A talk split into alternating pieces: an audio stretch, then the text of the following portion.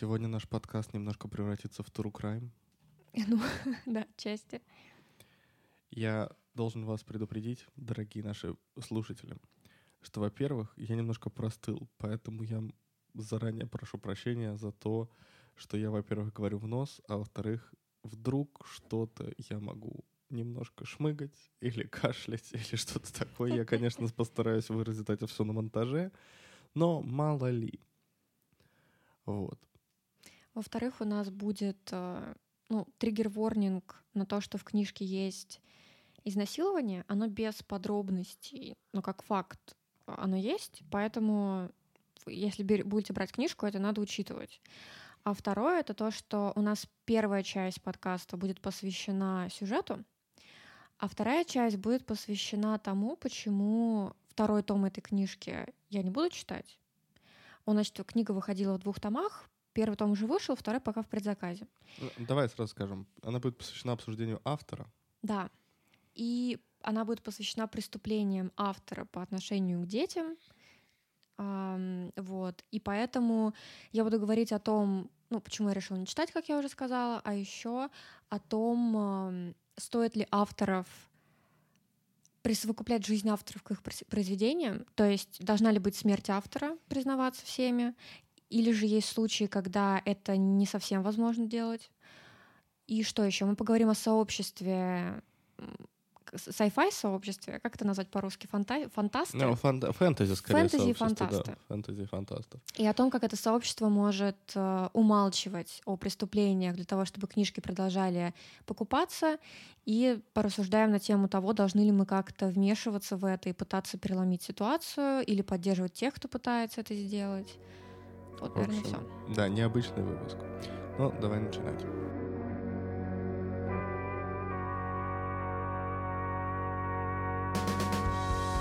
Всем привет! С вами Вика и Игорь. И мы собираемся здесь каждую неделю для того, чтобы пообсуждать книги. И сегодня, Вика, о чем ты будешь рассказывать мне? Я буду рассказывать о первом томе «Туманов Авалона» Марион Зиммер Брэдли. Первоначально эта книга у нас создавалась целиком, а сейчас у нас переиздание спустя довольно много лет. Оно с иллюстрациями. Оно Такое, очень красивое. Оно очень красивое. С таким иллюстрированным как это называется, обрез? Да, там обрез, там такой меч, и сам обрез весь такого голубенького цвета под... Э, он, он, короче, подходит под обложку, то есть обложка такого цвета, фон точнее, и вот обрез этого же цвета, и там меч, и там еще такие вставочки красивенькие, а, там как бы солнце заходит, и падает свет на девушку, меч и коня, и конь в сбруе красивый, и как бы там так сделано, что переливаются некоторые элементы, как бы в закатном солнце. Вообще потрясающе выглядит книжка, просто невероятно. Кстати, ее АСТ, по-моему, издал, сейчас посмотрю. Эксмо, ну, он под АСТ, так что считаю. Эксмо, короче. И я ее увидела, когда... Я была потрясена до глубины души. Я, значит, как только она вышла в продажу, я побежала в книжник. Я ее схватила, увидела, что она потрясающе красива, просто невероятно прекрасна. И заказала потом в интернете, потому что так дешевле. вот. И тут же, собственно, начала читать. Читается она супер быстро. А, там, ну, есть странные моменты, но в целом история довольно интересная, поэтому я начну, собственно, с нее. Значит, Туманы Авалона пересказывают Артуриаду.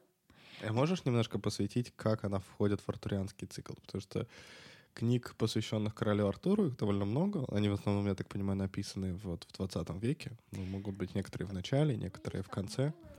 Да, есть, конечно, смерть Артура, которая средневековая, ну, средневековое или раннее новое время. Ну, короче, старая. А остальные, они, да, в основном написаны в 20 веке, но, mm. короче, по сути, это просто интерпретации, которые могли быть вдохновлены Мэлори. Также там у Уайта, например, он, по-моему, после Первой мировой войны ее писал, если не ошибаюсь, поэтому там вот под впечатлениями от Первой мировой еще написано. И, в общем, короче, это очень благодатная тема. Это вот то, о чем писал Анджей Сапковский в своих статьях о том, что Артуриада — это один из таких э, основополагающих таких метатекстов, которые... Фундаментов всего, на самом деле, фэнтези, и по факту да. Как бы и «Властелин колец», да, которая Мгм. очень большое Но это, влияние на это, фэнтези это не совсем все фэнтези, это западное фэнтези. Ну да, И, да. и фэнтези те, которые базируются на западном материале. То есть, если мы думаем про рыцарей и что-то супер похожее на Англию или являющееся Англией, то Артуриада будет здесь супер основой. Мгм. Это как бы такой идеальный миф, идеальная легенда, которая, она как бы лежит еще на грани между вымыслом и правдой, да, потому что много в какой-то момент было споров вообще настоящая эта история или это полностью легенда, да, и всякое такое. Поэтому это еще такое поле для воображения, спекуляций, фантазии и так далее. Ну, даже в «Игре престолов», на самом деле, это очень сильно видно.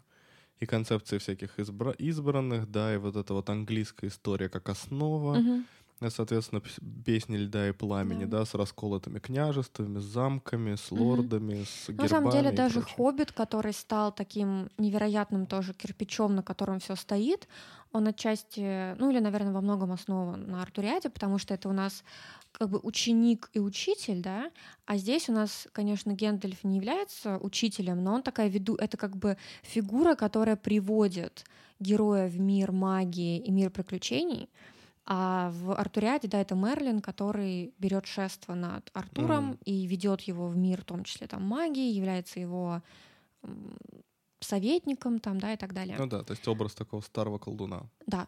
А Мгм. значит, э, Мэрион, она почему важна? Она первая написала, ну, она много где была первая. Во-первых, это первая история, рассказанная от лица женщин, когда Артуриада поворачивается таким неожиданным углом, где важны именно женщины. А во-вторых, это, в принципе, такое фэнтези, сосредоточено вокруг женщин, оно, если не первое, то одно из первых значимых. Потому что если почитать отзывы, старые прям отзывы, написанные давно на эту книгу, потому что я так смотрела на Гудриц, например, там можно отсортировать и посмотреть э, старые. И там многие пишут о том, что для них это была такая важная часть репрезентации, когда они вдруг увидели на обложке книжки женщину, и они сразу же как-то потянулись к этому. И Ну, на обложке книги часто женщины, особенно в таком Женщина- олдскульном фэнтези. женщина одетая... а Вот если посмотреть... Это я к этому Да-да-да. шутка была. А, Это, короче, вот у нас «Туманная Валона», которую сейчас выпустили, там новая иллюстрация, а вот эм, предыдущее издание, оно было э, вариацией на первоначальную иллюстрацию. И там такая девушка на коне, которая держит меч, и у нее накидка закрывает полностью практически ее тело и коня, и получается, что это консервативно одетая женщина, при этом с мечом в центре одна, других там персонажей нет, мужских особенно, и, в общем, для многих это стало важным таким моментом в их э, литературной жизни, когда они увидели, что именно фэнтези вдруг стало женским, причем в довольно серьезном таком ключе, и такая достойная попытка, да. То есть это не просто как кто-то попытался, но вышло не очень, ну типа молодцы, что первые. А вот это прям Ну, такая хорошая история, которая многих захватила, и, в принципе, и мужчин, и женщин. Это мы говорим про 70-е, 80-е годы, правильно? Да, это 83 год, Мгм. Вообще, Мэрион, она была важной частью сообщества, потому что она занималась не только писательской деятельностью, но и издательской. И в том числе она составля- состояла во многих обществах, которые поддерживали женщин, поддерживали ам, женских авторов. Нердов, да. Ну, в общем, она давала площадку для женщин-авторов и, в принципе, выступала за права женщин. И получается, что как бы, ну, у нее есть ряд работ, которые более раз- разочаровывающие, но в итоге оказалось, что это не она Мгм. их автор, потому что в какой-то момент она что ли расхотела писать дальше в мире туманов Авалона или что-то такое произошло, и у нее была подруга, которая решила, что деньги нельзя терять, и она начала писать эти книжки за нее. Господи. И в итоге сначала эти книги долгое время публиковались под именем Мэрион, а сейчас в итоге их публикуют под ее именем и именем ее подруги. Я забыла, как ее зовут. Но по факту я так понимаю, что в основном Мэрион там ничего не делала. Она только имя свое оставила. Может быть, какие-то идеи подбрасывала, черт Ну, его знает. редактировала, может, как-то. Правильно. не Может быть. Ну, короче, не она автор этих книг. И я так понимаю, что это сразу же видно, исходя из того, что они хуже написаны. И многие вообще а, не только в России, но и за рубежом, иногда забывают, что у Туманов Авалона есть дальше книжки. Причем это книжки с предысторией. То есть mm. они, не, они не, не ведут повествование дальше, они именно типа в еще большую глубь веков уходят. Mm-hmm. Приквелы. Да, да. Значит, э, и что у нас? Женская история, да, здесь. Значит, во-первых, мы начинаем а, погружение с каких женщин? Во-первых, с матери будущей, будущей матери, с матери Артура. Значит, э, она у нас тогда замужем за своим первым мужем. А, и здесь что важно, что Мэрион берет, она вообще, тут можно еще заранее сказать, что она была язычницей очень долгое время практиковала языческие культы, у нее были всевозможные языческие кружки, которые она и основывала, и просто участвовала. И там часто были какие-то, например, даже семейные пары, не обязательно только какие-то одиночки, которые mm-hmm. просто собирались вместе в какой-то момент там в доме каком-то и начинали практики. Они типа, знаешь, как э, типа отпуск такого языческого себе устраивают. Господи, ретрит, я бы сказала. Да-да-да, языческие ретриты, это, это хорошее слово. И, в общем, она вся была вот погружена в эту культуру, практики, историю. Забавно, что это необычно, потому что до того, как ты рассказывал про 70-е, 80-е, я как раз хотел сказать, что это такой один из, ну, моментов расцвета такой фэнтезийной культуры, потому что становится очень популярна Dungeons and Dragons, и вот на волне того, что писала как раз Лурсула Лигуин, mm-hmm. да, в 70-е, начинается настоящий расцвет фэнтези, я так понимаю, как жанра, ну, новый расцвет. Да. Потому что по факту-то очень многие авторы, которых мы сегодня знаем, они начинают писать именно в то время. Ну, mm-hmm. что Мартин, на самом деле, он начинает да. вот как бы в конце 80-х писать, что, я не знаю, какая-нибудь там Робин Хоп, да, то, то же самое. Вот все Кстати, примерно Мартин это начал время. с рассказов, черт его знает, когда он начал. Да ну, тогда вот как же, минимум. потому что э, «Игра престолов», вот первая часть э, «Песни льда и пламени», она написана в 90-е. Угу. И, соответственно, вот как бы, скорее всего, начало его писательской карьеры и пик вот этого увлечения, ну, начало его увлечения, ага. это, это как, ну, как, скорее всего, как раз там середина 80-х годов. Да, потому что у него там были дикие карты до этого, и куча рассказов. Ну, и, и, и у Робин Хоп то же самое. То есть, если посмотреть на ее там романы, это, по-моему, начало 90-х. Но если посмотреть на ее рассказы, как, которые вот у тебя даже есть э, да. такой сборничек на английском, то как раз это ну, в конце 70-х, может, там просто какие-то супер единичные. Да, там еще, я так понимаю, вот у нее более. У нее сборник вообще, который у меня, он очень смешанный по времени. Но я так понимаю, что она начинает. Ну, короче, вот 80-е, 80 это вот да. лучше сказать просто 80-е, да. Потому что у нее еще не... у нее еще было несколько псевдонимов, поэтому еще вот такая путаница mm-hmm. есть. Вот. Значит, на каком моменте там я закончила там? А, значит, э, на язычница том, она. Да. да. И вот э, из этого ее этапа жизни рождается, собственно, идея написать Туманы Авалона, но написать их, э, значит, как э, столкновение именно христианского языческого мира, и христианство там презентуется римлянами, римлянами, которые значит, э, они вообще ушли в какой-то момент из Британии же, но там остались вот помнишь, там есть вот эти легенды про последний легион, uh-huh, uh-huh. Э, и вот это все. В общем, некоторая часть римлян осталась э, в Британии, и они становятся такой местной знатью. Но при этом им приходится принимать в расчет то, что вокруг них живет много язычников, с кем-то они вступают в ожесточенные стычки, с кем-то они блокируются против своих врагов. И вот именно выстраивая союзы с племенами, они понимают, что необходимо уважать их веру. И вообще это же все рождается с того, что необходим единый король вот этим землям, да, и получается, что единый король невозможен при вот этом очень серьезном эм, столкновении, потому что, например, как это подает Мэрион в своей книжке, что язычники, они приним, более принимающие. И, например, э, вот в книге есть Мерлин, но это Мерлин, мне очень понравился этот элемент, что Мерлин — это не конкретный человек, это титул, это главный mm. волшебник. Там, значит, главная жен- женщина-волшебница — это, зри- это, зрительница, это жрица Авалона. Uh-huh. А, и, собственно, вот там есть даже целый род жрица Авалона, то есть по крови это отчасти передается, но если ты по крови жрица и ты самая бомбезная ведьма, тогда ты с наибольшей вероятностью вообще ты станешь следующей жрицей Авалона главной именно жрицей. Вот. А мужики, они Мерлины. Это вот просто титул такой, верховный волшебник, короче. И поэтому у нас в этом цикле несколько Мерлинов. Но на момент первого тома у нас один Мерлин, такой старый дядечка Талисин. И, в общем, получается так, что первоначальная наша главная героиня — это Игрейна.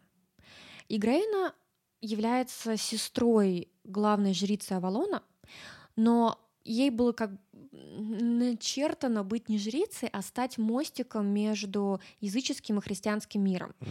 Вообще, разумеется, главная проблема этой книжки — это христиане долбанные, которые, значит, э, супер агрессивны, они пытаются всех крестить мечом и огнем, они не приемлят ни Мерлинов, ни жриц, вообще всю эту магию, они все это ненавидят и боятся этого. И вообще в книжке христианство показано очень узколобым, таким догматичным и фанатичным. То есть крестьяне здесь, крестьяне, христиане здесь вообще ни разу не положительные персонажи. Они постоянно бесят, выводят из себя, и просто сложно сдерживаться, когда ты читаешь. То ли дело милые То языческие дело... нерды да, с 80-х, да. которые собирались на свои ретриты. Именно. Ну, язычники, они просто скорее разные. То есть, ну, христиане тоже могут быть хорошими в этой книге, но в основном они угу. более ужасные, типа, неприятные типы, которые всем пытаются навязать свои мысли. И получается, что в чем суть того, что Игрейна должна стать мостиком? Ее выдают замуж за римского полководца, который потом становится владетелем больших территорий, он становится корнуэллским э, князем, и, значит, э, она становится его женой. И получается, что она должна э, стать э, она закрепляет союз, короче, между язычниками mm-hmm. и христианами. И она такая супер красивая бабца, у нее такие а, каштаново-рыжие волосы, она вся такая распрекрасная, разофигенная. Картина про Рафаэлита. Да, да, да, именно. И ее выдают очень рано замуж, ей 15, по-моему, лет, когда ее выдают. Она очень много боялась его, вообще всего боялась. И мы встречаем ее, получается, где-то 19-летней выходят. И получается, что все еще по нынешним меркам маленькая mm-hmm. девочка практически, но там она уже жена, она уже такая думает, господи, грудь что-то обвисла от кормления и всякое такое. Но она вступает в свои зрелые годы, в которые она начинает больше себя осознавать. Она больше понимает значение своей красоты, она понимает, что она должна быть нацелена на некоторое свое счастье, то есть что ей нужно попытаться найти возможность быть счастливой и всякое такое. При этом она своего мужа давно не видела. Его зовут Горло, Горлойс. Вообще там очень странные имена и непривычные. Например, э, Гвиневра, то, та, к которой я привыкла, это Гвенвифар. Я себе аж выписала имена, потому что я в книге читала их так, как мне хочется, а не так, как они там написаны. Гвенвифар. Потому что Гвенвифар, Ланселет... А, а от Гвенвифар, интересно, Сапковский взял Енифер? Ну, какое-то определенное быть, не знаю, не есть. знаю, не задумывалась, но что-то такое есть, да. Еще я привыкла, что Маргана, а в книжке это Маргейна. Ну, короче, я вообще все отринула и читала как хочу. И, в общем, вот этот вот горло, горлойс, ёб твою мать, она его не видела несколько лет, потому что он постоянно бьется с саксами, постоянно он там в битвах и всякое такое. А еще он проявил себя как пусечка, потому что он решил с ней не спать несколько лет. И Грейна рассказывает как бы о том, что если ты еще раз беременеешь, ты теряешь молоко. А для нее было очень важно, что у нее первый ребенок это девочка. Это как раз-таки наша Маргейна. И почему для нее это важно? Потому что так как она из рода вот этого Волонского, они всегда считали своими наследниками именно девочек. То есть мужчин они либо оставляли ненадолго и потом отправляли их в мир на воспитание кому-то другому, или же их отдавали на воспитание в Мерлины. А девочки, они вот были всегда любимицами матерей, им передавали знания, то есть даже если они не становились какими-то сильными волшебницами, они были именно хранительницами знаний и могли дальше воспитывать следующее поколение, например, и как-то иначе еще помогать. Поэтому для нее Маргейна была очень важна. Ее муж почувствовал это и несколько лет с ней не спал, чтобы она точно не забеременела и ребенок точно выжил. Потому что в то время дети часто умирали, особенно если они лишались материнской груди, потому что очень важно было там не только иммунитет, а еще чтобы они просто питались хорошо, и вот чтобы все самое важное от матери переходило и всякое такое. То есть она там как бы э, приправляет эту книжку какими-то такими женскими часто мудростями, которые она там как-то восстанавливала или просто предполагала, что тогда они тоже должны были быть распространены и всякое такое. И вот наша э, Игрейна, она показана как очень сильная девушка на самом деле и очень приятная поначалу особенно. И вот э, в какой-то момент к ней приезжает ее, получается, сестра с Авалона, Вивиана, она на тот момент главная жрица. Она приезжает вместе с Талисианом, который является отцом э, Маргейны, ой, фу Маргейны, э, отцом Игрейны. Господи, имена все дурацкие. В общем, и он ей отец, но он никогда не фигурировал для нашей пока что главной героини в качестве отца, потому что она его там очень мало на самом деле видела, и он как бы... Вообще там считалось, что ты можешь э, каждый был тайн настругивать детей, и все это дети богини, и это не значит вообще, что ты будешь участвовать в их воспитании, но если воля богини на то есть, то от тебя забеременеет куча баб, или ты забеременеешь от кого-то, это вообще нормально, то есть можно блудить как хочешь в Болтайн, и поэтому... Болтайн — это праздник посева, да. урожая. Да. И получается, это главный праздник богини, разумеется, потому что именно посевной праздник. И вот этот Алисион, он вообще там каждый был тайн строгает детишек, я так понимаю. Он же старик-старик, но все еще могуч. И значит, э, они приезжают и рассказывают Игрейне, что они выбрали ей еще одну судьбу, а ей надо еще раз побыть мостиком. Она такая, вообще-то у меня муж живой. Они такие, ненадолго, не, не беспокойся. Она такая, в смысле? Они такие, мы увидели в будущем его смерть, не парься. В общем, и они говорят, что нашли, нашли ей нового мужика, что нужен тот, кто объединит народ и спасет э, языческий мир, значит, спасет э, служителей богини и так далее, а ей предстоит родить этого спасителя. И она такая, что, простите? Они такие, да-да. Значит, эм, они говорят, типа, ты встретишь своего нового мужа, не парься, все будет так. Она ужасно зла, что ее один раз продали в 15, сейчас пытаются еще кому-то продать, что она чувствует себя вот этим переходящим трофеем и просто вот этим инкубатором для каких-то там детей, и, в общем, она очень разозлена всей этой ситуацией, отрини, отринивает это все, говорит, нет, я не, не согласна, идите к черту. Они такие, ничего-ничего, дедушка, все сложится, как судьба положила, поэтому не рыпайся. И, в общем, да, я вдруг включила какого-то пацана с района, но сегодня это моя личность у руля, прошу прощения. И, значит, э, они уезжают, и возвращается, собственно, Голройс. А Голройс, он еще он к ней хорошо относится, но он просто мужчина-христианин, а тогда женщин ни во что не ставили, и получается, что он не совсем готов к ней прислушиваться и всякое такое. И, в общем, но она научилась к этому моменту чувствовать свою силу вот в своей такой красоте, и она начинает пользоваться ею. То есть она пытается, например, когда он к ней приходит э, ночью, она пытается взять немножко контроль, чтобы ей было не так ужасно. И она пытается как-то вот найти способ быть с ним так, чтобы вот ей это тоже нравилось. И он, в общем-то, воспринимает это хорошо, такой, ничего себе, и начинает одаривать ее там подарками, вниманием, всякое такое. То есть раньше она была перепуганной девочкой, которую он там, считай, ну, чуть ли не насиловал, а теперь она уже женщина, которая, с одной стороны, смирилась со своей долей, а с другой стороны, она теперь пытается это все немножко повернуть так, чтобы ей было максимально удобно жить.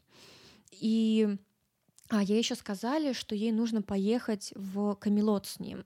И она сначала думала, не поеду, не поеду, а потом он ее сам зовет. И как раз-таки он там немножко, они повредничали немного друг с другом, потому что она сначала не хотела ехать, а он такой, мол, нет, мне нужно, чтобы ты была. А почему ему важно, чтобы она поехала? Потому что тогдашний вождь их, он старый и, по всей видимости, при смерти. И они все собираются, э, ну, все вожди собираются, чтобы выбрать нового вождя. И, в общем-то, все предрекают, что Утор, надеюсь, это знакомое для вас имя, э, выиграет в этой гонке. А, Галуройсу он не очень нравится, потому что он безбашенный, но он понимает, что умирающий этот вождь, которого он супер любит и ценит, я забыла, как его зовут, а, он понимает, что Утр его любимец, и поэтому ради своего старого друга, вот этого, с которым они много раз были в битвах, который он супер уважает, он готов поддержать Утора. В общем, они туда приезжают, и Голройс начинает немножко беситься, потому что Утор уделяет супер много внимания нашей Игрейне. И в какой-то момент там между ними жуткие ссоры, он там ее даже бьет, потому что он э, ну, считает, что Утор подбивает клини, а Утор еще бабник, поэтому это еще больше подливает масло в огонь. И, в общем, в какой-то момент они там в саду встречаются случайно, и она его успокаивает, потому что Утор плачет из-за того, что он тоже любит этого умирающего вождя, ему горько от его смерти. У них там как раз много диспутов начинает происходить, э, мол, что важнее религия, какая религия, то есть вот это языческая или христианская. И вот в этом моменте мне это нравится, потому что вот эти диспуты, они делают эту борьбу многомерной. То есть ты видишь убеждения персонажей, ты видишь, что они как-то пытаются примириться, вот э, христиане с язычниками. То есть они как бы становятся двух, такими многомерными персонажами. Вот, в общем, такого рода разговоры, они прям обогащали для меня историю, но они в какой-то момент прекратятся. Я вот на эту тему пожалуюсь. Значит, э, и вот за этим разговором, когда Игрейна успокаивает плачущего утра, ее застает муж, он супер зол вообще, и вот эта вот встреча их всех троих э, в саду, она все меняет. Голройс просто после смерти вождя снимается с места, говорит всем чао и уезжает к себе в земли. И не поддерживает Утора и вообще говорит, я против тебя теперь, я выхожу из Союза, все пошли в жопу. И получается, что он-то был готов, а вот он теперь из-за бабы, э, условно говоря, да, взял так и переменился. И как раз-таки Игрейна пыталась ему объяснить, что типа ты тупой, у тебя здесь союз, от которого вся страна зависит. Люди умирать будут из-за твоего решения. Ты подумал там на секунду, что я тебе изменил, этого вообще не было. И просто перевернул страну, просто в какую-то невероятную бездну толкаешь. Ты тупой, что ли? И получается, что вот этот вот там интересный момент, что Значит, э, Гулройс, он считает и мыслит себя суперрациональным мужчиной и считает, что женщины не имеют права вообще лезть в какие-то дела, их нельзя слушать, их нельзя допускать к определенным разговорам почти ко всем. И он такой, мол, скала, блин, мысли. Она, значит, э, баба эмоциональная. Но через этот момент нам как бы автор показывает, что он через свою привязанность к обладанию женщиной, теряет голову как раз-таки супер быстро, поступает иррационально, а его жена пытается его вразумить и охладить его. Вот такой тоже как бы неплохой момент. В общем, они возвращаются в свои земли, в Корнуэлл, и муж начинает с ней быть неласков, и на самом деле Игрейна, она готова была ему простить это все и всякое такое, но в итоге тот факт, что муж вот может людей привести к гибели, всякое такое, он ее заставляет отвернуться от него, и она уже как бы ждет его смерти. И в итоге он отправляется биться куда-то там, как обычно, и в какой-то момент, пока мужа ее нет, вдруг приходит в замок ее муж. Но не совсем он. Это Утер, на которого навели чары, чтобы он выглядел как Голройс. При этом это такие проницаемые чары, но пока а люди... Кто чары навел? Мерлин, потому что он прибыл туда с Мерлином, и это все сделано для того, чтобы Утер мог увидеть а, Игрейну, но при этом никто не подумал, что она изменила мужу для того, чтобы ее следующий брак был полностью легитимным. Угу. И, в общем, Утер проходит к ней в комнату, они там... Хит, хитренькие приемчики язычников. Вообще... Утер ее там случайно оплодотворяет, Случайно, случайно, потому что... Случайно, потому что, по идее, ей бы забеременеть позже, потому что из-за того, что она слишком рано забеременела, пока она еще была замужем за своим первым мужем, потом будут постоянно вопросики к Артуру. Потому что, типа, mm. по сроку получается, что он мог быть и от твоего первого мужа. И в итоге Артур станет, короче, единственным их ребенком, и это будет проблема, вот легитимность будет постоянно стоять. Эм, где она будет стоять? Ёпта, в шкафу. Короче, под вопросом она будет стоять. И э, Короче, Галройса убивают в этот же день, все зашибись складывается, она венчается с этим, с утром. А утро при этом его коронуют, но коронуют дважды по христианским обычаям и по языческим обычаям. Языческие mm-hmm. обычаи очень фривольные. Например, ты должен переспать с богиней. А в качестве, в качестве богини выбирается одна из служительниц Авалона, но ты типа спишь с ней не как ты, а как олень, эм, на самом деле олень. Короче, там есть...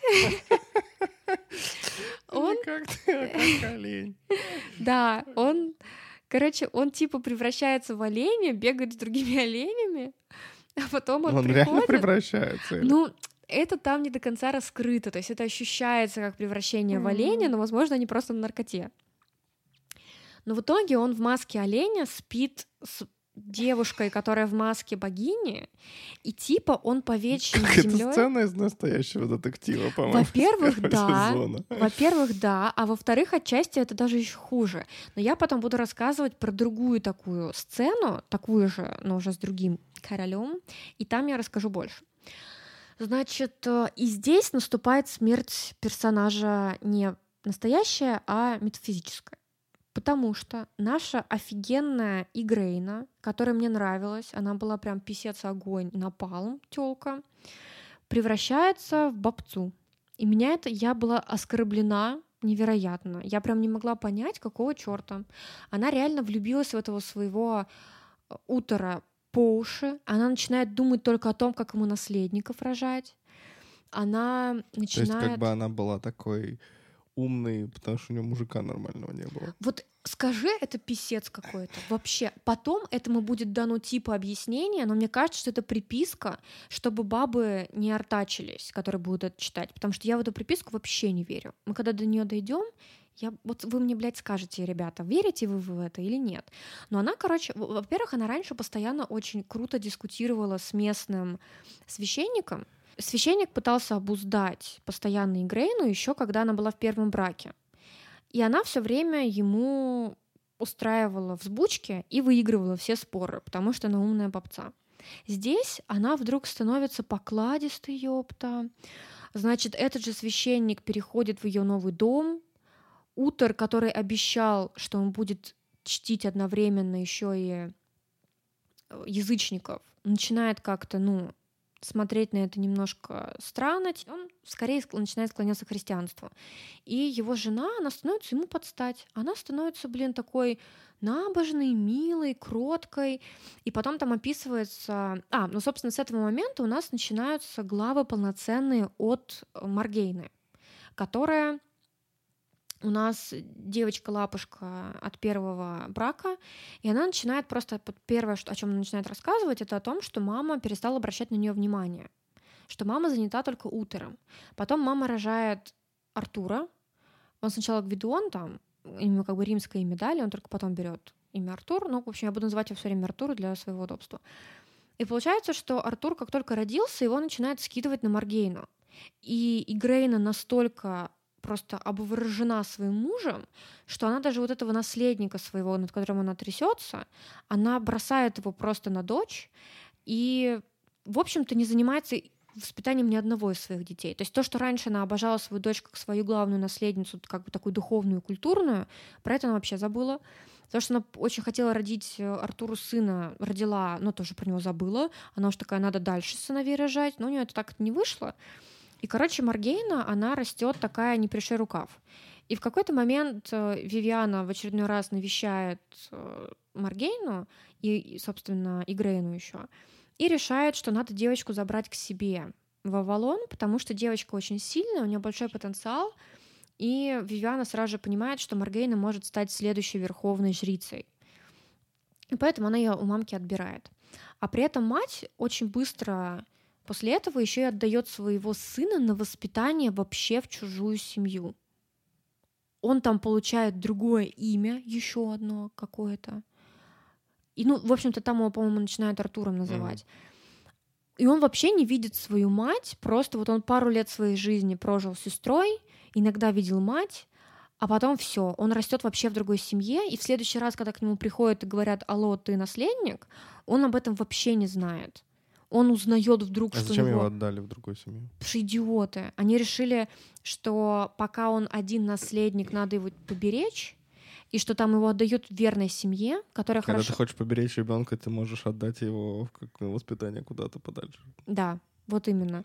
И, в общем, Маргейна там описываются годы ее жизни на Авалоне. А, Там вообще, на самом деле, в какой-то момент происходит большой скачок, когда ей уже лет 17, она встречает, если я не ошибаюсь, 15-летнего Ланселета, не Ланселота, а Ланселета. Она встречает его, влюбляется. Причем там было так странно. Потом в течение всей книжки мальчики 14-15 лет про них все время говорят, ох, ну он, конечно, выглядел старше, ох, ну он, конечно, выглядел как взрослый мужик, он так, был такой секси. Кто-нибудь из вас встречал 14-летку, который выглядит достаточно взрослым, чтобы не только девочки 17 лет, но и женщины а 40 лет находили их прям взрослыми, сексапильными, и хочу его завалить. Ну да, это странно. Это, это странно. странно. I, I will stand on this grave, что это странно. Мальчики еще и позже взрослеют. Да, это, да, вообще, да, понимаешь? Ну, в общем, неприемлемо. Но ей 17, типа, я, я тоже считаю, что это странно, но там, когда дальше пойдет, что 40-летние бабы, это вообще писец. Ну, в общем, она встречает этого 15-летнего Ланселета и влюбляется в него страшно. Маргейна, она э, обладает внешними признаками вот этого волшебного народца, который в какой-то момент смешался с местными жителями Британии, и получились вот эти люди, обладающие магией. То есть как бы есть вот эти фейри, которые потом ушли в свой какой-то полупараллельный мир, но прежде они скрылись там как раз-таки, когда христиане пришли. Но mm. до этого они жили совместно с людьми и могли с ними скрещиваться. И получается, что у нее вот эти признаки скрещения с волшебным народцем. Она низенькая, хрупкая, брюнетка, с скорее смуглой кожей, темными глазами. А вот эта римская красота, которая воспринимается теперь среди вот этих римлян э, Британии такой супер классный, это вот бледность, золотые или рыжеватые волосы, большие голубые глаза, короче, полная противоположность. Ну, там формы какие-то. Но Ланселет на нее западает, потому что Маргейна очень... Она такая магнетичная. То есть она вот, несмотря на то, что она видит в себе кучу недостатков, она способна людей покорять. Отчасти это связано с тем, что она жрица, и вот эта магия, которая в ней есть, она тоже делает ее более такой возвышенной, властной и там прекрасной в некотором смысле. Короче, вот они... это Сапковский точно взял. Ага. Короче, в какой-то момент они с Ланслетом чуть не переспали. При этом Маргейне вообще говорили, что ей нужно беречь свою девственность, потому что она должна потерять ее на болтайне каком-нибудь что она должна именно типа стать э, сосудом богини, и это как бы самый крутой способ потерять девственность там на районе. А так как она, так как она прочится в верховной жрице, это важно. Но она такая, нет, he's so hot at his 15, что как бы надо вот, если что, вот прям сейчас готово. И тут они слышат как плач. Плач ребенка. Ребенка. Маргейна такая думает, все, момент ушел, черт возьми. Они идут с Ланселетом на плач. И понимают, что в Авалон случайно каким-то образом проникла девочка маленькая. Я так понимаю, что ей между десятью и двенадцатью, ну, пускай будет даже 12, возьмем самый старший возраст возможный. Но ее плач описывают как детский прям, ее описывают как ребенка. Угу. То есть Ланселет в 15 уже ход мужик, а вот это типа ребенок, который плачет. А плачет она, потому что она гуляла у своего монастыря и случайно оказалась в странном месте. Поэтому она расплакалась, будучи ребеночком. Значит, ребенок этот э, золотокудрый, с большими голубыми глазами, бледная такая вся, благородно. И внимание Ланселет в нее влюбляется. Он становится с ней супер милый, спрашивает, как она зовут. Я просто тебе игра помогу. на понижение. Просто сначала с 17 до 15, а потом еще ниже. Да. И, в общем, он такой весь милый с э, этой девочкой. Девочка, оказывается, что ее зовут э, Гви, Гв, Гвен Вифор. Гвен Вифор.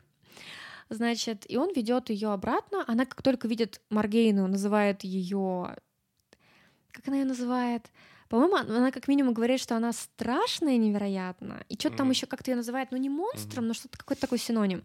И, разумеется, Маргейна, она просто уничтожена, потому что эта девочка назвала ее страшной.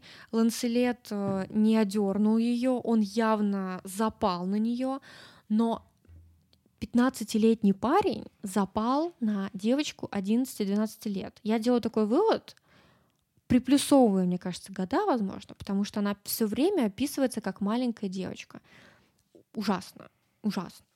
И, в общем, она, как бы девочка, ее доводят до монастыря, и они потом возвращаются на Авалон. Разумеется, уже никакой связи нельзя представить между Маргейной и Ланселетом. А, и мы делаем еще один скотч. Дальше, ради блага наших слушателей, которые будут удручены количеством минут, которые я наговорила, я постараюсь быть более краткой. Значит, у нас наступает часть, наверное, более спойлерная дальше, но мне кажется, что есть такой момент, который осознают все, кто слышал хоть как-то про Артура, что у Артура был единственный сын, внебрачный, от его сестры. Я, кстати, не знал. Ты не знал? М-м.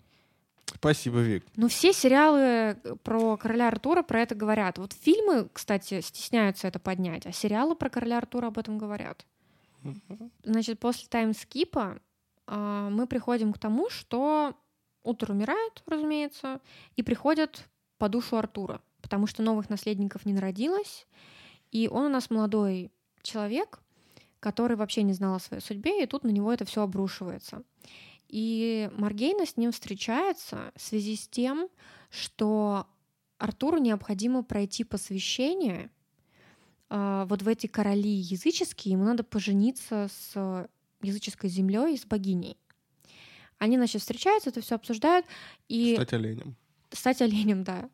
А, и Артур, он узнает Маргейну, но он сначала думает, что она очень похожа на его мать, поэтому он ее узнает. Но Маргейн ему рассказывает, что типа вообще нет, ни разу.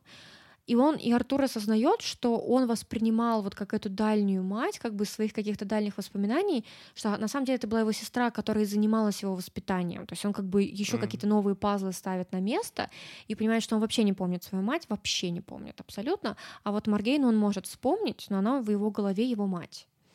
И получается, что Маргейна, она сама любила Артура, но какое-то время она воспринимала его скорее как щенка, но потом она, собственно, его полюбила, а он вообще к ней относился невероятно хорошо, и вот вся его любовь а, такая направленная на мать, это любовь, направленная именно на Маргейну. И дальше происходит супер факапнутая вещь. Это то, что Вивьен, она решает, что ее вот эта любимая Маргейна, она, являясь будущей ее наследницей, достойна того, чтобы лишиться девственности только с кем-то настолько же высокопоставленным и с такой же офигенной кровью. И она решает, что Маргейна должна лишиться девственности со своим братом. Типичное рассуждение царских отпрысков. Да. Ну, он, получается, ей наполовину брат, но тем не менее, она-то его растила маленьким как брата. Он, получается, мы уже в курсе, что он считает ее своей матерью. Дальше следующий факапнутый момент, что ни одному из них об этом не говорит. И поэтому весь э, все действо происходит, и они на утро, сняв маски, блядь, понимают, кто они друг другу. Вот это шок, ужас. Это что этот выпуск начинался как просто такое фэнтези по знаменитой, как бы по знаменитому мифу, а закончился каким-то факапнутым 50 оттенков серого просто. Да, да. Значит, э, там еще есть целая линейка, которую я не рассказываю, но она будет, я так понимаю, во втором томе, если кто-то решит продолжить важна, и она, она сейчас не настолько важна, и плюс останется что-то, вот, что будет интересно прям читать, о чем вообще не знали. Это такая линейка с тетей Маргейны, с Маргаузой. В общем, почитайте, если решите это говно читать. А, и, в общем, дальше я, наверное, еще сделаю скипы. Что у нас важно? Что Маргейна забеременела после этого. Она сначала хотела избавиться от ребенка, а, потому что, ну, сами понимаете, почему. Но в итоге к ней пришли Uh, пришла женщина именно Фейри из параллельного мира и сказала, не убивай его, роди его и отдай нам, мы его к себе заберем. И она такая, нет-нет-нет, и тут она осознает, что она не сможет убить ребенка, и она просто исчезает и рожает его в доме своей тети, и дальше там происходит жуткая ошибка в том, что она отдает своего ребенка тете и решает его оставить ей. А тетя у нее мразота. Она, короче, такая холоднокровная, расчетливая. И она подозревает, что ребенок Маргейны необычный. Она подозревает, что он может быть важным в дальнейшем, что его отец, которого скрывает Маргейна, может быть важен для вот этой вот Игры престолов, которые у них там происходят. И она отбирает его у Маргейна, убеждает, что нужно оставить его себе, ну, ей, Маргаузе. И потом ее воспитание накладывает огромный отпечаток на то, каким сын Мордред станет в будущем. И это будет во втором томе, но это как бы сотворит такого в некотором смысле злодея. То есть это супер просчет Маргейны — Вообще здесь я вместо того, чтобы рассказывать дальше сюжет, я расскажу про факапы. Потому что, значит, Артур у нас потом женится на э, Гвенифор, в которую влюблен его правая рука и лучший друг Ланселет, разумеется. Гвенифор тоже влюбляется в Ланселета. Потом там происходит супер момент, который клиффхенгер книжки. Это когда... Давай не будем. А, нет? Ну, ну зачем он, он просто спой... Ты так все проспойлерил. Ладно, ну, все, все, все, все. Это на самом деле тоже известный момент, но окей, может быть, не настолько известный, там, ты, слушатели его не знают. Значит, перейдем к тому, что меня в этой книге беспокоит. То, что Маргейна, Вивьен и Грейна, главные телки второго, первого тома, тупят постоянно. Ты постоянно. Все-таки не записал это феминистическое фэнтези. Ну, понимаешь, если говорить об этом как о моменте в истории, то, наверное, для того момента это норм. Сегодня это читать моментами странно. То есть я бы не сказала, что это невозможно читать, но могут появиться некоторые вопросики, как вот появлялись у меня. Почему они кажется, так тупят? В твоем пересказе эта книжка немножко трэш, честно говоря. Ну, то есть ты бы вот как, как отдельное произведение. Ага. Как ты его можешь оценить как бы. Вне как бы контекста автора, о котором мы еще mm-hmm. поговорим через пару минут, и вне контекста, скажем так, истории фэнтези. Вот просто. Вот я взял, пошел в магазин, купил. Mm-hmm. Ну и что? Там будет трэш, который в рамках общепринятой морали является трэшем. это, просто... это не значит, что... Ну, то есть есть книжки, где специально какой-то трэш, да, и ты должен осознавать, что он происходит. Здесь это пытаются нормализировать. Ну, просто, ну, даже не, дело еще не только в трэше, а ты как-то так сюжет расписала, как будто... Ну, типа, это реально какой-то такой средне... сериал в средневековом сеттинге с элементами инцеста и всяких прочих э, штук. То есть, как бы имеется mm-hmm. в виду, понимаешь? Да. Э, это звучит довольно трешовенько, если взять это как просто произведение. Да, но с другой стороны, вот «Игра престолов» же существует, просто в «Игре престолов» больше политики, а здесь политика тоже есть, но не в таком объеме. И там, да, там много завязано на каких-то отношениях. Ну, в «Игре престолов» еще очень много вот это поворотов.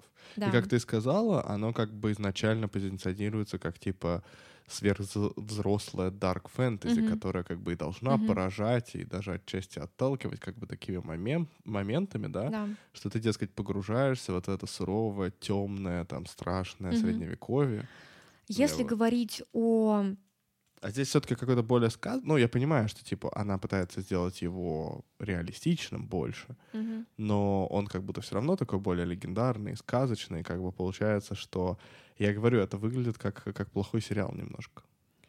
Да, но здесь есть, здесь есть интересные темы, которые, ну, как бы ты их осознаешь, пока читаешь. Вот это вот взаимодействие христианства и эм, язычества — это важная тема, и там есть на самом деле некоторые интересные разговоры. Минус этой темы в том, что автор явно стоит на позиции язычества, и поэтому у христианства нет шансов. С другой стороны, зная историю христианства, у него и не должно их быть.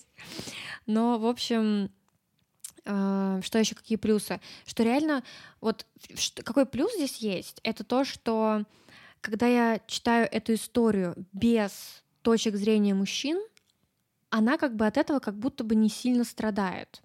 Ну, то есть я, я понимаю, почему здесь от женщины рассказано. То есть это такой угол, который этот автор открыла на эту историю. Мгм. которые можно в дальнейшем использовать. Просто написать что-то более современное, более, может быть, интересное. Но как Google, именно она это открыла. И это классно. Это реально очень здорово посмотреть на... Это, ну, это, это еще Но вот... это, э, это часть истории фэнтези, но имеется в виду. Да, вот но как, это э, еще часть э, тенденций даже в науке того периода, потому что начинается же а, вот это вот эм, вторая, как бы это из второй волны феминизма же проистекает, да, а, которая в итоге приходит к тому, что необходимо находить истории женщин и раскрывать скрытую историю женщин, да, то есть они, женщины же очень часто а, скрыты не потому, что они мало участвовали в истории, а потому что мужчины не вносили их в аналы и, и, и как бы историю каких, в каких-то учебниках писали без присутствия женщин, и популяризация женских вкладов далеко не самая классная, да. И получается, что а, Туман и Авалона, они вливаются вот в эту волну. Ну да, но это немножко как бы исторический контекст Да-да-да. книги. То Но есть он как в бы виду- Сложно, мне сложно читать без исторического контекста, поэтому я как бы читаю такая, типа, нормально. Вот если это полностью отдельно, возможно, книга сильно теряет, да. Мгм. А, но вот то, что персонажи тупят, меня раздражает, потому что, например, а, Игрейна, которая очень сильно поменялась, потом перед смертью она в какой-то момент говорит, что она все это время притворялась, потому что она хотела, чтобы ее муж э, к нему как бы не было никаких претензий, и желая его поддержать и помочь своим детям, она как бы закрыла в себе ту женщину, которой она была, и решила стать вот такой покорной. Но понимаешь, она играла эту роль настолько хорошо, что, Что разницы нет, потому что нет ни одного намека. Если бы нам хотя бы намек дали на то, что она на самом деле скрывает в себя, тогда это было бы, я, бы- я бы это поверила. Можно возразить и сказать, что подожди, может быть, тебе специально показали ее такой, чтобы ты осознала влияние того, что она пошла на этот шаг. Но окей, я осознала, этот шаг был дебили, дебильнейший, потому что он очень плачевно отразился на ее детях. Она похоронила себя и не давала себе жить своей жизнью, она жила выдуманной жизнью настолько, что эта выдуманная жизнь стала ее жизнью, потому что для нее прежней нигде не осталось места, нигде, ни внутри нее, ни в ее мыслях, ни в ее практиках, ни в ее отношении к детям. Поэтому разницы нет. Она как личность умерла. Это даже еще хуже, потому что это произошло не потому, что она возжелала этого, а потому что она осознанно себя убила. И мне кажется, что это еще большая плюха вот этой женскости и эм, вот этому фокусу на женщин. Она совершила предательство по отношению к сильным женщинам, которые э, на территории Британии и Авалона обладали раньше совершенно другими правами. И получается, что она стала участником вот этого лишения прав женщин. Плохой из него мостик получился. Да, она, то есть она сыграла полностью против женщин, как абстрактных, так и конкретных, если говорить о ее а, сестре и о ее дочери. То есть это ужасно все развернулось. С Ну, другой стороны, можно сказать, что типа, ну окей, может быть, и нам специально это показали, но каждая из женщин, которые являются главными героинями, вот в первом томе, каждая из них совершает страшные ошибки. Потому что Маргейна, она совершила страшную ошибку, отдав своего ребенка Маргаузе. А Вивиан а, совершила страшную ошибку, не делившись информацией со своими сестрами ам, и там а, племянницей. Она как бы, закрывшись в своей власти, не давая им никакой информации свободы, она привела их на путь крушения. Дальше у них постоянно были моменты, когда а, у них у всех есть дар предвидения, и какие-то предвидения, они такие типа, блин, это случится в будущем, надо это учесть. Какие-то видения им приходят, они ощущаются как видение, выглядят как видение, воспринимаются как видение, и они решают, не, это, наверное, не видение, это просто мои страхи. И ты такой думаешь, блядь, тебе послание от богини, чтобы ты не совершила ошибку, но ты не основываясь ни на чем, решаешь, что вот этому я буду следовать, а вот этому нет. При том, что богиня тебе одинаковым образом подает и первые, и вторые вещи. А ты просто как дура. Ну, вот это как бы судьбоносно, но я не обращу на это внимания. Это что вообще такое? Это получается, что автор показывает, что бабы реально дуры? Ну, получается же так. То есть книжка дает мне сигналы, что причём- бабы дуры. Причем баба, облеченной властью, как бы еще это еще и дура с последствиями, да. То есть сначала я такая думаю, феминистично, а потом я дочитала и такая думаю, что вообще такое? Здесь женщины ужас просто, они творят такую дичь, причем Маргейн, вот, вот как ее там, эм, Гвинифор, господи, она какая ебанутая, ребята, это вообще писец, она, она бесяче тупая и бесяче суеверная. То есть все женщины меня бесили. То есть я приняла как данность, что мужики тупые. Я как в жизни, так и в книжках как бы. Ну, ладно, в жизни не совсем. А, но женщины... Ну ладно. Давай э, перейдем к главной женщине этой книги. Мэрион. К автору. В следующей части подкаста мы будем упоминать преступления против детей, прежде всего сексуального характера. Никаких деталей обсуждаться не будет, но тем не менее эта тема может стать э, триггерной и вообще неприятной для многих наших слушателей, поэтому, пожалуйста, учитывайте, прежде чем продолжить слушать. Значит, я полезла на Гудриц и обнаружила, что многие авторы отзывов даже старых, добавляют новые заметки к своим отзывам.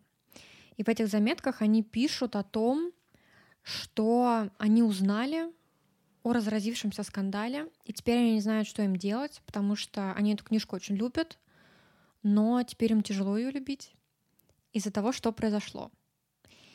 Я такая что произошло? Я полезла гуглить. Значит, я нашла статью на Википедии, я нашла сайты, посвященные этому, я нашла разборы, в том числе от журналистов об этом. Мы все ссылки оставим в описании, так что вы, если что, сможете ознакомиться угу, э, да. сами. И, значит, потом я полезла на русский интернет, оказалось, что есть статьи и у нас, то есть эта информация до нас дошла. В общем, эта информация для меня, с одной стороны, многое изменила, а с другой стороны, многие мои вопросы к автору, и точнее не к автору, а к произведению, они как будто бы обрели какую-то основу, потому что я видела вот то, что зацепило меня еще в обновлениях на Goodreads, что люди писали, что перечитали книжку, и вроде там ничего такого нет. То есть, ну, как бы узнав эту информацию, они переосмыслили поняли, что книга вроде как ничего не, про- не пропагандирует. У меня же такого ощущения не осталось на самом деле. То есть у меня прям были вопросики, я тебе их рассказывала, когда читала, что, мол, блин, как странно там, да. А потом, когда я об этом узнала, я подумала, что, ну, неудивительно. Короче, оказалось, что там многомерная хрень. На, в первом пласте лежит что? В первом пласте лежит информация, которую журналисты публиковали.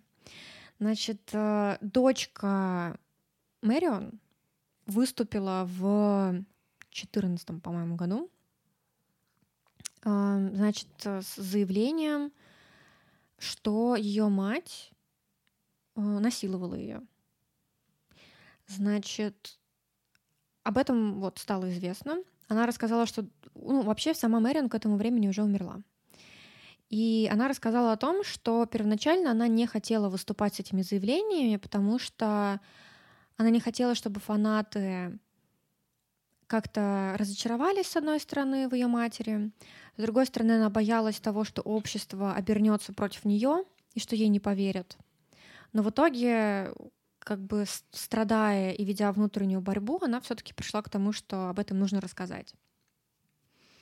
И это на самом деле вскрыло ряд других проблем. Э, во-первых, это проблема с сообществом, Потому что оказалось, что муж Мэрион осужденный педофил. То есть осужденный означает, что mm было дело в суде, и суд постановил, что он виновен. И он вообще неоднократно был привлечен по статье педофилия. И Мэрион об этом знала. И, в принципе, об этом ходили разговоры, потому что это не была какая-то супер закрытая, с одной стороны, информация, с другой стороны, понятно, что ты там не знаешь о каждом мужике в своей стране или даже в городе, который за такое привлекался. Но в кругах, в принципе... Ну, в кругах имеешь в виду фантазийных да, писателей. в кругах э, не только фантазийных писателей, а еще и в литературных кругах из-за того, что Мэрион работала в журналах, mm. была там и редактором, и сама печаталась, вот в, в таких вот более широких, короче, кругах, то есть не просто там писатели, но еще и люди, которые работали с издательством э, фэнтези-романов и sci-fi романов. Вообще там, ну, как бы это еще скрыло такой пласт, что, в принципе, это проблемная тема, потому что всякие... Вот есть комик-коны, да, на самом деле таких конов их уже очень много, и многие из них имеют далекие корни или какие-то аналоги. И вот на этих сборищах авторов фэнтези и sci-fi часто происходили плохие вещи, потому что фанаты, они могли либо э, как-то располагаться к таким людям, и они пользовались этим, а, либо же там были какие-то прям конкретные насилия. И вообще это все пытались замалчивать. То есть были люди, которые пытались это вскрыть, были замалчивания, но в принципе это очень токсичная среда оказалась, угу. потому что есть люди во многом молодые люди, да, подростки и там юноши, эм, которые увлекаются очень, и они очень, в них очень много вот этой страсти к вот этому литературному сегменту, да, фэнтези sci-fi, и этим легко воспользоваться и создать случаи, в которых возможно насилие. И про мужа Мэрион еще ходили толки, потому что у них были вот эти э, как это, называ, как это называете, ретриты, как ты их назвал, да? Угу. Э, языческие. языческие ретриты. И на этих языческих ретритах всякое бывало. И поэтому как бы в комьюнити еще вот в этом ретритовском было известно, что муж странноват. И Мариан знала об этом, она родила с ним детей, и, по всей видимости, были еще моменты, которые не доходили до суда, о которых она тоже знала. И, в общем, вот в среду вот в эту попал педофил. Не только фэнтези sci-fi, но и вот этих э, встреч эм, языческих, на которых могли присутствовать целые семьи, которые исповедовали язычество с детьми. И в какой-то... Да, но проблема же не только в муже проблема не только мужа, в муже, просто это выяснилось как бы не только вот в 21 веке, mm-hmm. а на самом деле а, есть еще вот, я хочу зайти просто через то, как, как становится понятно, что еще и она проблема. Просто он проблема, потому что о нем было больше известно комьюнити, а о ней стало известно а, намного позже, в 21 уже веке. Значит, э, точнее, именно комьюнити стало. В принципе, про нее это известно было раньше. Значит, э, в какой-то момент э, родители ребенка обратились в полицию, потому что их ребенка, значит, э, совратил вот этот вот э, муж. И началось разбирательство в суде очередное. И, значит, э, Мэрион на нем допрашивали. И она говорила, что типа она ничего не знает. Но допрос шел не только ее, но и ее друзей. Когда об этом стало известно, о том, что произошло это преступление, Мэрион привлекли к суду как свидетеля, и ее друзей привлекли. И его еще раз осудили. И потом а, отец приемный этого мальчика, он выступал еще и против Мэрион, потому что он был уверен, что она в курсе. И более того, когда начались опросы на суде, это все суд показал что причастие, что они были причастны в большой очень степени. И потом подруга Мэрион, которая сейчас является бенефициаром э, как бы прода всех продаж, всех работ э, Мэрион, вот этой Брэдли, она, э, Элизабет Уотерс, она написала статью в защиту э, Мэрион Брэдли, и тогда отец приемный мальчика, вот этого, чей суд был последний mm-hmm, над этим отцом, mm-hmm. потому что отец потом умер в тюрьме.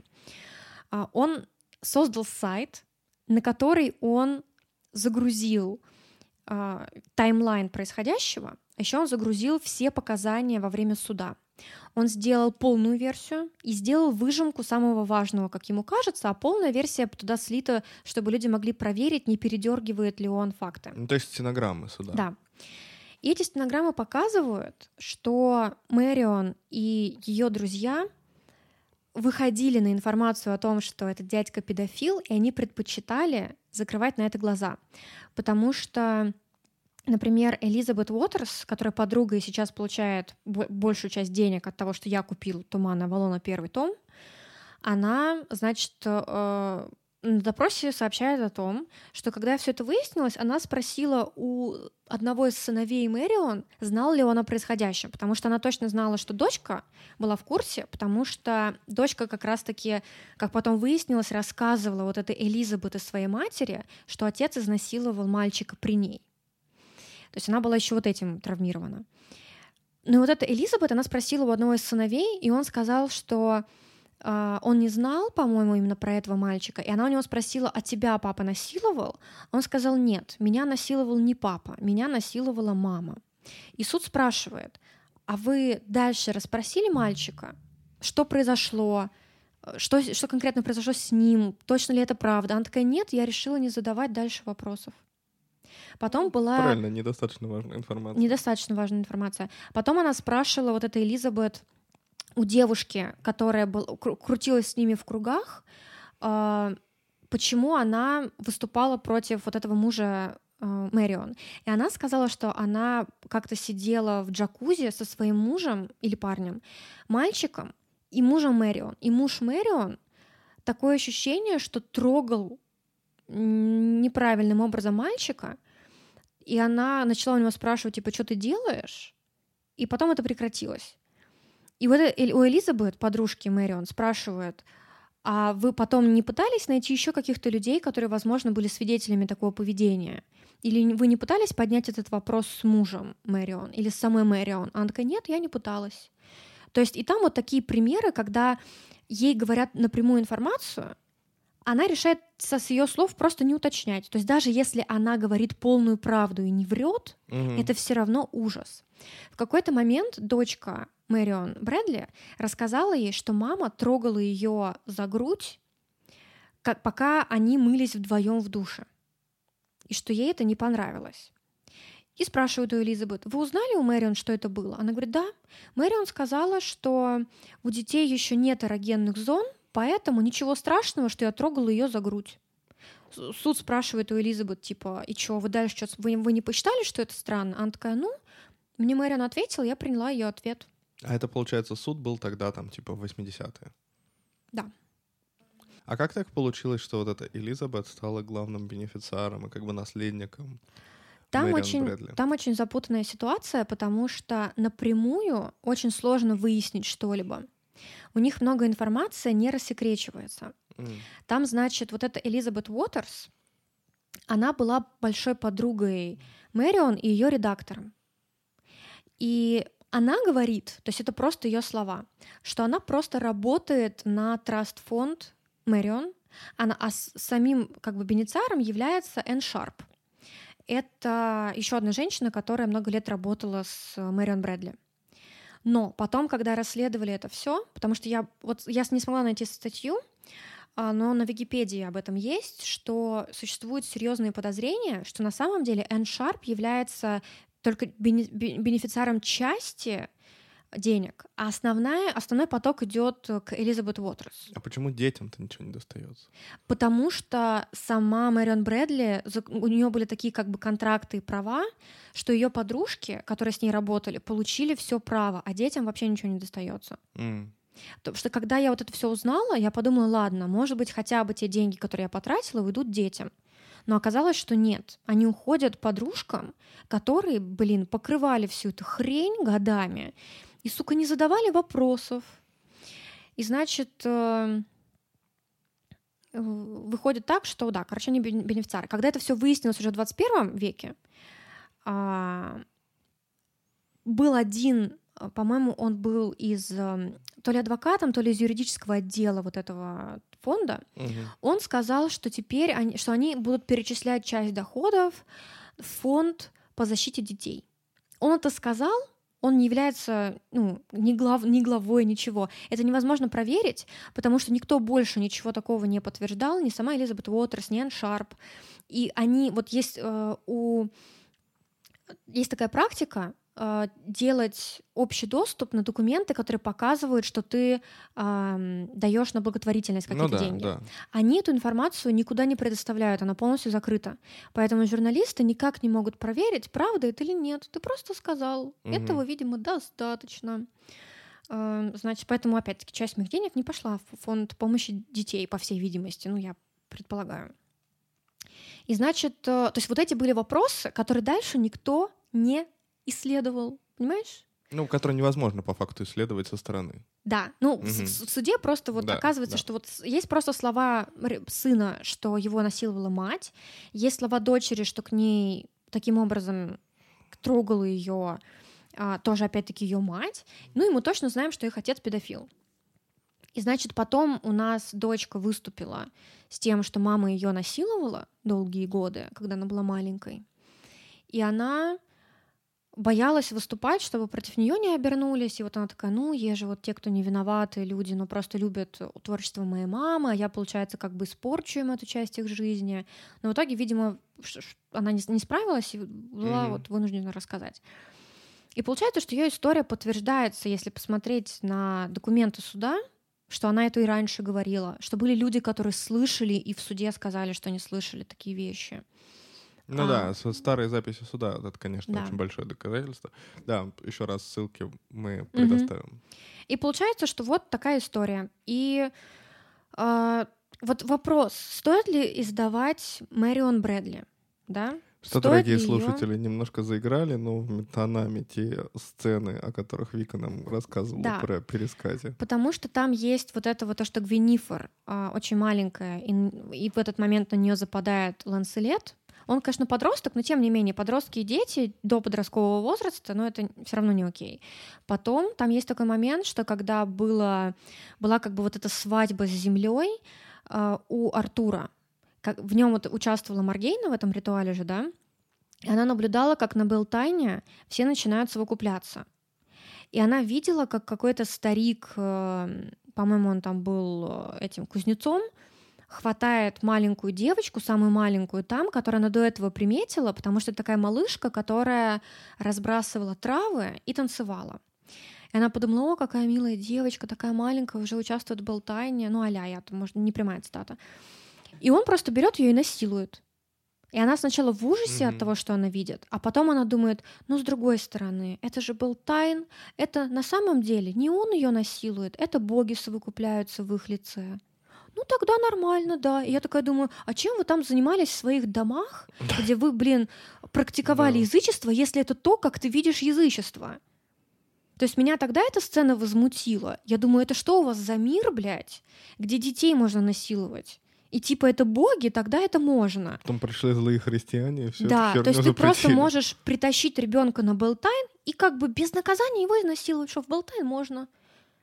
И получается, я сразу такая думаю, а чё, чё реально, чё там было-то? Что, твой муж насиловал, когда детей, он считал, что это боги совокупляются mm-hmm. или что? А ты сама, когда свою дочь, это тоже боги были, да? И, в общем, вот это вопросики меня вызвало.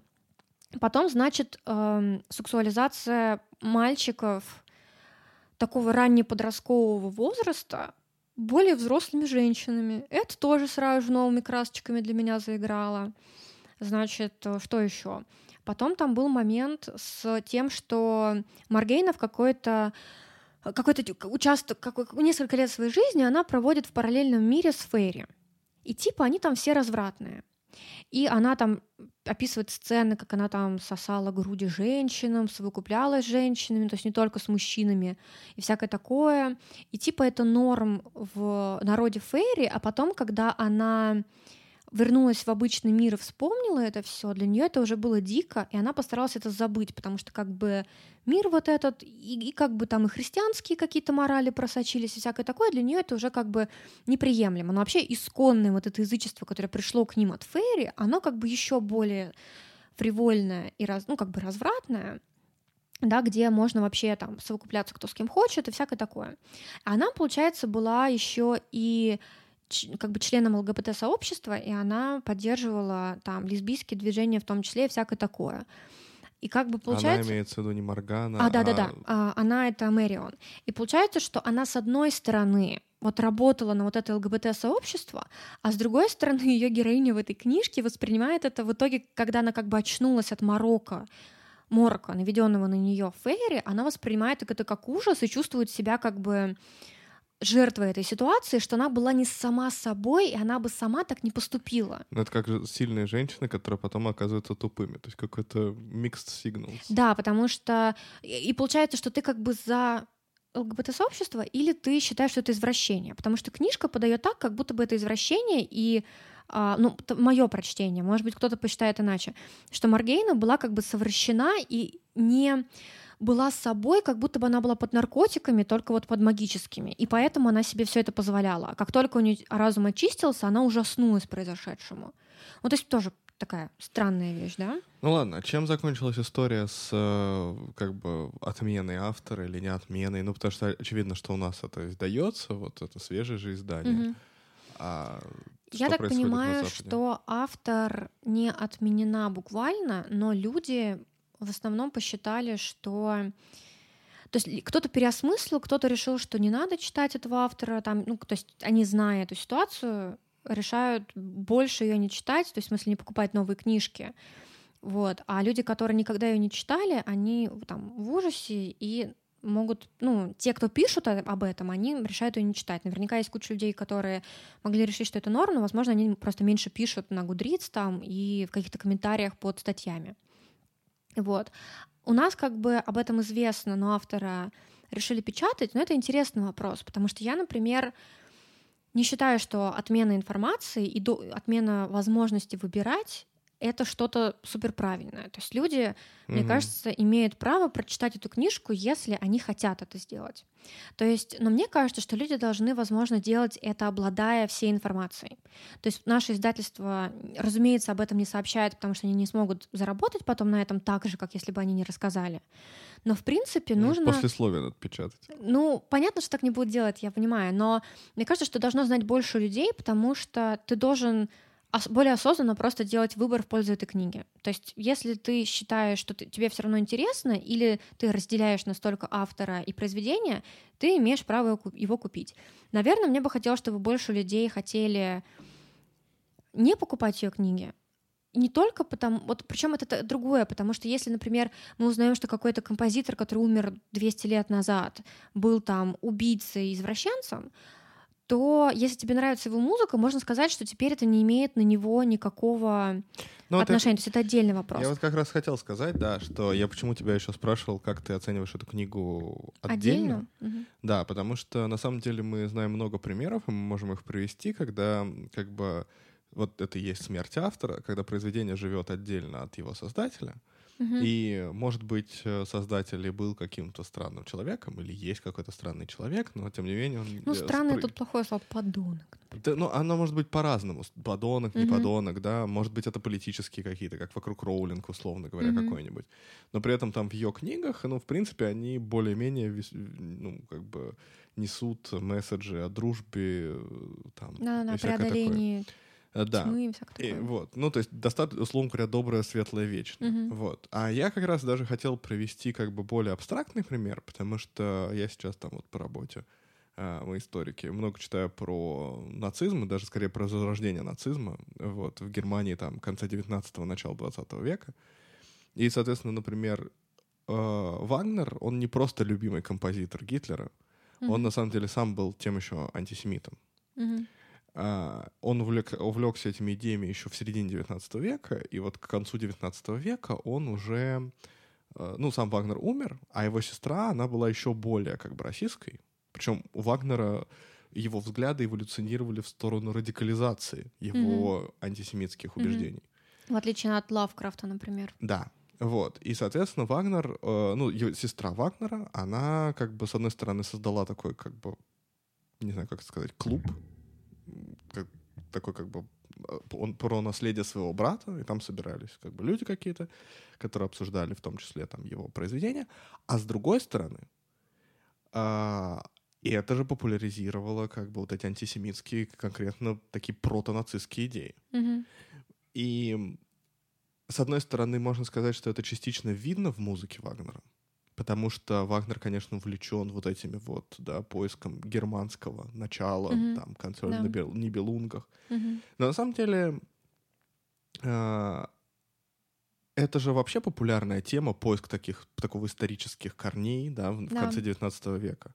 Например, условно говоря, там в Москве на Якиманке терем, да, в неорусском стиле, в котором французское посольство находится сейчас. Ну, Пушкин обращался, да, к, Пуш... к русским ну, каким-то Пушкин еще даже ладно, а вот в конце 19 века вот это неорусский стиль, да, там угу. в, даже ру, в Рубеле всякое такое, это же супер популярно. И как бы можно на самом деле Вагнера и туда приписать ты для того, чтобы построить и спроектировать вот этот термин на Якиманке, архитектор не обязательно должен был быть антисемитом или каким-то там нацистом, националистом и прочее. Понятное дело, что у Вагнера, например, даже есть статья, которая называется «Иудаизм в музыке», где он говорит о том, как евреи, значит, они, э, как это сказать, что у них, дескать, такие вот э, вкусы, что они как бы развращают немецкую тру, хорошую музыку. Mm. Но кто эту статью читал? А сама музыка, как ты понимаешь, она подвержена огромному количеству разных интерпретаций, когда ты, может быть, включишь Вагнера, особенно даже не какие-то оперы, а просто какие-то, да, его музыкальные произведения. Ну, как ты это почерпнешь? Угу. Ты интерпретируешь вот действительно буквально как смерть автора. С литературой, конечно, во-первых, немножко не так. Ну, то есть, э, вот те моменты, которые ты перечислил, они, правда, напряжные. Угу. С одной стороны, это как бы можно прочитать как э, часть такого мифического эпоса, да, угу. потому что если читать, условно говоря, какие-то древнегреческие мифы, то там, там тоже, тоже такого есть, будет. Да. А, но, во-первых, как бы все-таки вот это вот Марион Брэдли писала не в Древней Греции, угу. все-таки как-то. Поближе. Да. Во-вторых, эм, тут интересно, как бы является ее книжка, ну, опять же, не то, что великой и невеликой, а как бы, ну, понимаешь, что она в итоге несет. Мне кажется, что здесь для меня еще определяющим моментом, из-за чего я не буду покупать второй том, является то, что это поможет финансово ее подругам, в частности Элизабет Уотерс, которая мне кажется, если и не была виновата как бы в совершенном, она сокрывала его.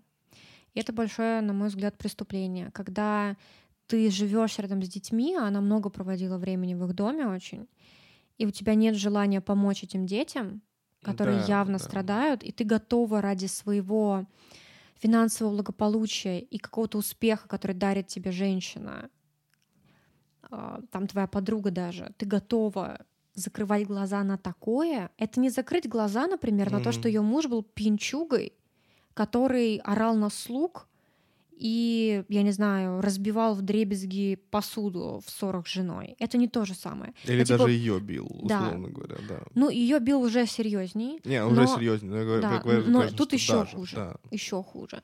То есть, мне кажется, что это человек большого морального разложения, и я не хочу участвовать в дальнейшем обогащении этого человека. Ну хорошо, а через сто лет, например? Когда эти произведения явно станут, э, то, что по-английски называется public domain, да, у нас mm-hmm. там, как это, общественное да. достояние?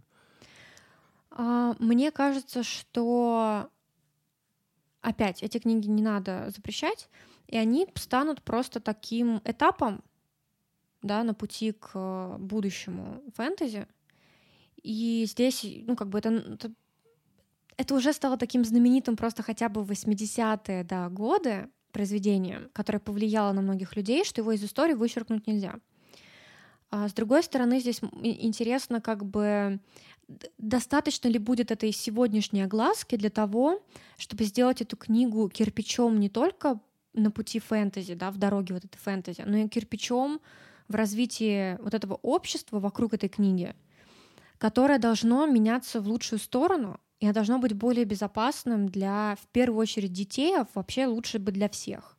И мне кажется, что оздоровление, оно необходимо, потому что мы как mm-hmm. общество начинаем быть все менее толерантными к проступкам, даже более мелким, чем то, о чем мы говорим сегодня, и что вот это общество должно оздоровляться. И мне кажется, что произведение Мэрион Брэдли должно стать еще и этапом вот этого позорного момента в развитии этого общества, но не для того, чтобы позорить тех конкретных людей, а для того, чтобы мы и завтрашние да и тех люди были можно, лучше. Что там? Но имеется в виду, что не только, как минимум не только. Потому что, да, это там ужасные люди, много из них уже перемерло, но ты можешь двигаться к чему-то лучшему для своих потомков. И поэтому, да, то есть мне кажется, что важно из-за этого еще поговорить о том, что сопровождает эту книгу. Не, ну я поэтому и думаю, как раз э, мы с тобой обсуждали, что, может быть, это сделать там вторым эпизодом. Но я как раз думаю, что интересно об этом говорить именно как э, в рамках послесловия mm. или предисловия, но, э, наверное, послесловия как-то даже,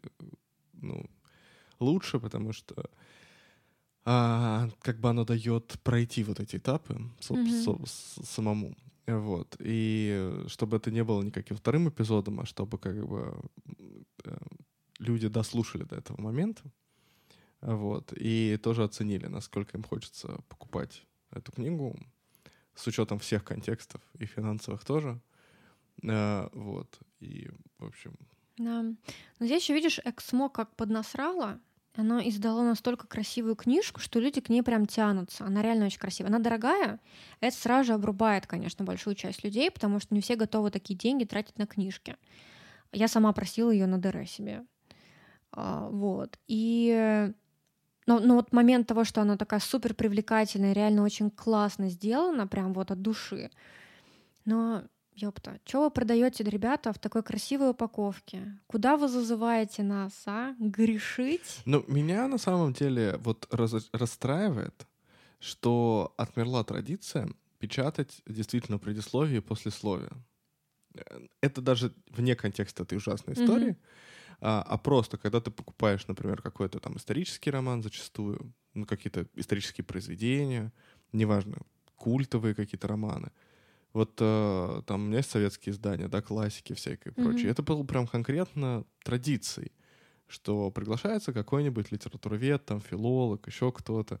И он, соответственно, пишет такую статью, которую, конечно, все школьники пропускали, но на самом деле ты всегда можешь к этой статье вернуться, когда ты уже стал старше, ну, когда ты, ты осознанно старше, книжку, ты с большей вероятностью прочтешь. В конце концов, ты можешь там прочитать это произведение и потом вернуться к этому предисловию. Угу. А, прочитать про конкретное произведение, прочитать там его место жизни автора и всякое такое. А здесь как бы да, то есть я с тобой согласен, что получается а, ты должен как бы подбирать книгу и что-то пытаться прочесть про автора, как бы иначе, ну, вот ты пошла в книжник, увидела эту красивую книжечку, взяла ее. Ну, как бы, и когда ты говоришь, что тебе кажется, что люди должны обладать больше информации перед... Mm-hmm. Вообще говоря, лучше бы даже перед тем, как ее покупать, mm-hmm. но пусть, условно говоря, даже после. Потому что, ну, понятное дело, что там вряд ли это надо на обложке печатать.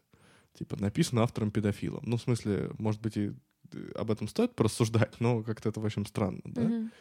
А, вот, но по крайней мере, хотя бы где-то внутри, потому что иначе, когда ты это просто купил и прочитал, или там в каком-то, например, приложении, да, там типа по аудиокнигам, ты, получается, об этом никак не узнаешь, если у тебя нету какого-то особенного интереса в то, чтобы погрузиться в историю книги. И про все ли книги, про всех ли авторов ты гуглишь. Это не в том смысле, что нужно плести какую-то невероятную а, моральную чистоту, чистоту да, и, и просто вдруг ты на какого-то не такого автора наткнешься, это как тебя... Нет, как mm-hmm. говорил Иисус, ничто, как бы приходящее извне, не может тебя отравить. Но дело-то не в этом, а дело скорее в том, что, опять же, хотелось бы, чтобы ты когда эту информацию получал. Мне еще интересно на самом деле, вот э, люди, ответственные за издание этой книги, с одной стороны, мне кажется, что они не могли не знать, а с другой стороны, ну, ёпта, такое иногда происходит. Люди иногда такие либо некомпетентные, либо, ну, случайно может такое быть, я могу себе представить. Но, я не знаю, тебе как кажется, они могли не знать? Да мне кажется, ну, если говорить о русском издании, то мне кажется, что вполне могли, потому что вот у нас подруга с тобой работает в издательстве, и дело просто в том, что зачастую ведь права на издание, на оформление, они тоже покупаются. Угу. Я на самом деле очень сильно удивлюсь, если вот это конкретное оформление с этим красивым там обрезом, со всеми этими штуками, это, собственно говоря, русский макет. Скорее всего, нет. А, и на самом деле вот э, даже я в прошлый раз рассказывал про то, что у нас начали снова очень красиво издавать Муракамы, ну, точнее, новую, новое издание делать. И на самом деле потом я посмотрел в Инстаграме, ну, мне стали рекомендовать какие-то штуки, и я увидел, что это, собственно говоря, ну, англоязычное издание Муракамы, mm-hmm. и вот это купленный там макет и всякое такое.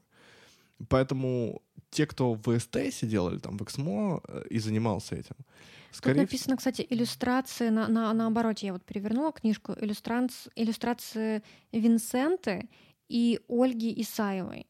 Винсент это, кстати, интересно, потому что иллюстраторы же могут брать э, псевдонимы. псевдонимы. Да. Ну, может быть и такое. То есть, опять же, насколько иллюстраторы знают, ну, как бы издатели далеко не факт. Это тоже нужно, понимаешь, специально поинтересоваться о жизни автора. А так вот у тебя есть права на книжку, у тебя приходят, вот надо издать книжку, вот ты подобрал интересные mm-hmm. иллюстрации. Да, а... Винсента — это наш иллюстратор, по всей видимости, потому что я нашла страницу во ВКонтакте. Тогда, ну, не знаю, ты же когда все это э, выясняла, ты же натыкалась на отзывы, где какая-то девушка люто защищает э, Мэриан Брэдли в комментах, когда хоть кто-то пытается написать. Да, это, там сразу вот. начинает, типа, что вы вообще тут приплетаете? Ну, Я такое на русских, русских комментариях увидела, да. Да мы как куча это знаем, там про Вуди, про Вуди Аллен, например, постоянно такое, да? Угу. И, соответственно, да. Правила жизни, вот. Считают, что Вуди Аллена не надо было отменять. Ну вот. Ладно, давай на этом завершать. В общем, мне кажется, что такого подкаста у нас с тобой еще не было. Ой, надеюсь, не будет. И надеюсь, больше не будет. Ха-ха, Давайте. приятного чтения.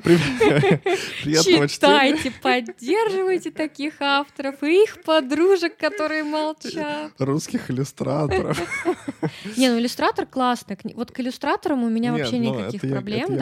Нет, это не к тому, что ты так говоришь, а к тому, что я хочу отметить, что иллюстрации классные. Поэтому, несмотря на то, что это какой-то пиздец, что эту книгу издали, ну ладно. С другой стороны, люди имеют право. Я на самом деле здесь... Я жесткая, но в глубине души я верю, что люди имеют право делать гадкие выборы. А, короче, вот э, девочки, девушки, которые иллюстрировали эту книжку, они супер огромные молодцы. И я надеюсь, Можете что они еще... найти иллюстрации, посмотреть, прочитать, спиратить книгу на торренте, прочитать все, в общем, делать. А, Вы нет, все знаете. Мы чего? против пиратства, но... Мы нет. А, мы нет, да. Короче, иллюстрации классные. И вот я открыла Винценту, если я правильно... Это, по-моему, название книги... Ой, книги... Э, какой-то картины, нет? Ван Гога, что ли? я не уверена. Короче, иллюстрации вообще классные. Э, нормально, красиво. Пускай больше книг будет Ладно. с такими классными иллюстрациями. А с вами, ребята, подписывайтесь на наш, значит, Телеграм, Инстаграм, если хотите, Ютуб. А, если я... не хотите, все равно подписывайтесь. Если не хотите, подписывайтесь на Яндекс Музыку, в общем, куда хотите. Да, простите, а... пожалуйста, долго, но... Бывает, вот. А, я бы хотел сказать, часто. что следующий выпуск у нас будет каким-нибудь радостным и веселым, но я решил рассказать про тоже довольно дарковую тему. Не настолько дарковую, но, в общем, Но все равно довольно темненькую, да. Довольно темненькую. может быть, через эпизод у нас будет что-то повеселее. Мы пост... А, блин, у меня, кстати, книжка, которую я сейчас читаю, не веселая. Ладно, давайте. Осень, понятно? Осень. Увидимся, ребята. Да, пока.